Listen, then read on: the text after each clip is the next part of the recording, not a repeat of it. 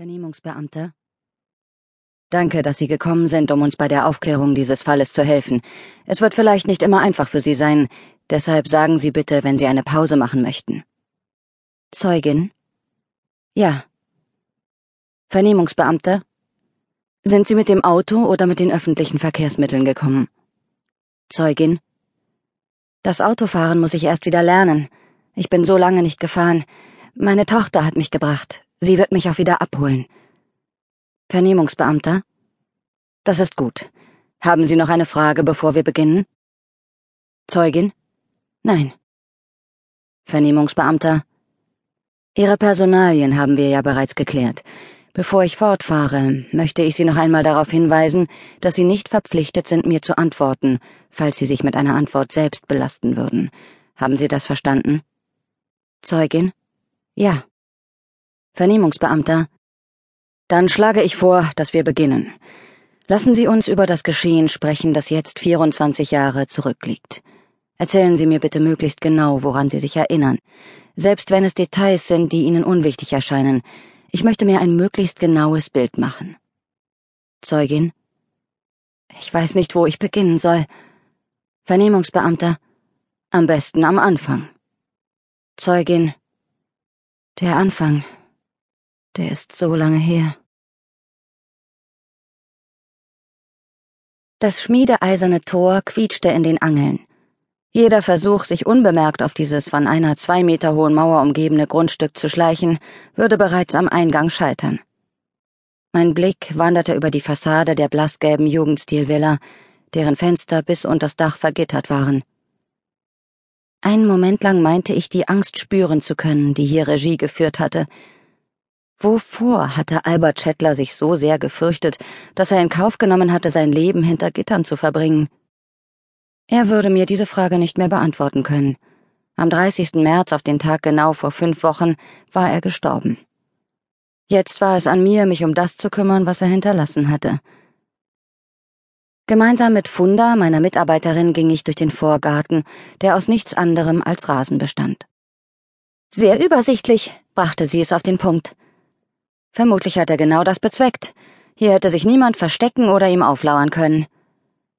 Funda pustete sich eine ihrer dunklen Ponysträhnen aus der Stirn und betrachtete das frisch gestutzte Gras. Jedenfalls hatte der Mann Freunde, oder glaubst du, ein Gärtner würde einem Toten den Rasen mähen? Vielleicht aus alter Verbundenheit? Hattest du einen solchen Fall schon mal? Ich schüttelte den Kopf und ging auf das Haus zu. Die Tür war mit drei Schlössern gesichert, allerdings nicht abgeschlossen. Lautlos schwang sie auf und gab den Blick frei in einen weißgetünchten Flur. Ich blieb stehen und schloss für einen Moment die Augen, bis ich begriff, was mich irritierte. Stimmt etwas nicht? fragte Funda. Riechst du das? Sie ging an mir vorbei und schnupperte. Riecht nach einem Raucherhaus. Ja, aber nach einem, das in den vergangenen Wochen regelmäßig gelüftet wurde. Vielleicht von demjenigen, der auch den Rasen gemäht hat. Sie holte einmal Handschuhe aus ihrer Tasche und begab sich auf Erkundungstour in das Innere des Hauses. Nachdem ich ebenfalls Handschuhe übergestreift hatte, folgte ich ihr über grün-weiße Jugendstilfliesen in einen spärlich möblierten Wohnraum mit Fischgrätparkett. Darin standen eine Couchgarnitur aus schwarzem, brüchigem Leder, ein kniehoher gläserner Tisch und ein deckenhohes, ehemals weißes Bücherregal, das den typischen gelbbräunlichen Schimmer von Nikotin angenommen hatte. Es war bis oben hin mit Büchern, Zeitschriften und Schuhkartons gefüllt. Auf dem Tisch lagen in Grüppchen geordnet Taschenlampen, Batterien, Kerzen, Streichhölzer und Zigarettenschachteln. Die geöffneten Vorhänge waren aus schwerem, dunkelbraunem Stoff. Einzig ein weißer Kachelofen und eine Deckenlampe aus Buntglas und Bronze zeugten in diesem Raum noch vom Jugendstil. Altes und Modernes zu kombinieren konnte reizvoll sein, man musste es allerdings auch können. Hier war jemand am Werk gewesen, der das Alte schlichtweg ignoriert hatte. Es war nicht das erste Mal, dass ich bei meiner Arbeit Räume betrat, die von den Möbeln verunstaltet worden waren, aber es gab auch die anderen Räume, die, über deren Blässe die Möblierung hinwegtäuschte oder die, in denen jeder einzelne Gegenstand mit den anderen harmonierte. Jeder dieser Räume erzählte von seinen Besitzern, so auch dieser, der Albert Schettler als einen Menschen beschrieb, für den sein Sicherheitsbedürfnis an erster Stelle gestanden hatte, dicht gefolgt von einer Vorliebe für das Funktionale und für Ordnung. Hier lag nichts einfach nur herum oder diente allein der Dekoration. Es gab nicht einmal Bilder an den Wänden. Von einer gemütlichen Atmosphäre konnte hier niemand sprechen. Ich öffnete eines der Doppelfenster und ließ die milde Mailuft herein. Die Gitterstäbe warfen Schatten aufs Parkett. Funda setzte sich seitlich auf die Fensterbank, hielt sich an einer der Gitterstreben fest und wandte ihr Gesicht der Sonne entgegen. Ich tat es ihr gleich schloss die Augen und genoss die Wärme, auf die wir in diesem Jahr so lange hatten warten müssen. Der Winter hatte sich bis weit in den April hinein breit gemacht und mit eisigen Temperaturen den Frühling auf Abstand gehalten, bis die Natur schließlich explodiert war und alles fast gleichzeitig in Farbe getaucht hatte. Funda gähnte herzhaft. Leila hat sich heute Nacht zweimal übergeben. Nachdem ich ihr Bett jedes Mal frisch bezogen hatte, ist sie schließlich in unseres gekrochen und hat dort gleich nochmal gekotzt. Joachim hat doch tatsächlich weitergeschlafen?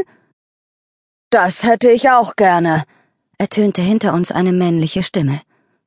Der Schrecken jagte mir im Bruchteil einer Sekunde Adrenalin durch die Adern. Für einen Moment zerrte mich meine Erinnerung auf eine Zeitreise und katapultierte mich in das Haus in Untermenzing, in dem ich vor nicht ganz acht Monaten auch von einer Stimme überrascht worden war. Diese Überraschung hätte ich damals fast mit dem Leben bezahlt. Ich spürte Fundas Hand auf meinem Arm und schüttelte die Erinnerung ab.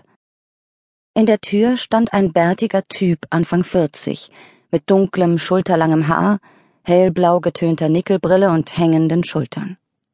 Das T-Shirt, das seine zerschlissene Jeans fast bis zu den Knien bedeckte, war ihm zwei Nummern zu groß. Auf seinen nackten Füßen vor und zurück wippend, ließ er uns nicht aus den Augen. Wer sind Sie? fuhr ich ihn an der derzeitige Bewohner dieses Hauses. Seine Stimme hatte etwas Schleppendes und klang nach morgendlichem Kater. Und jetzt erklären Sie mir mal, wieso Sie Ihr Sonnenbad ausgerechnet hier nehmen müssen und sich noch dazu so laut unterhalten, dass ich davon aufgewacht bin. Soweit ich weiß, hat Albert Schettler allein gelebt. Und das genügt Ihnen als Rechtfertigung, hier einzubrechen?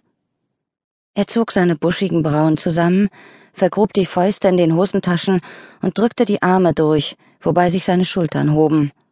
Er wirkte hin und her gerissen zwischen dem Bedürfnis, uns davonzujagen und seiner Sorge dabei zu unterliegen. Von Einbrechen kann keine Rede sein, sagte ich.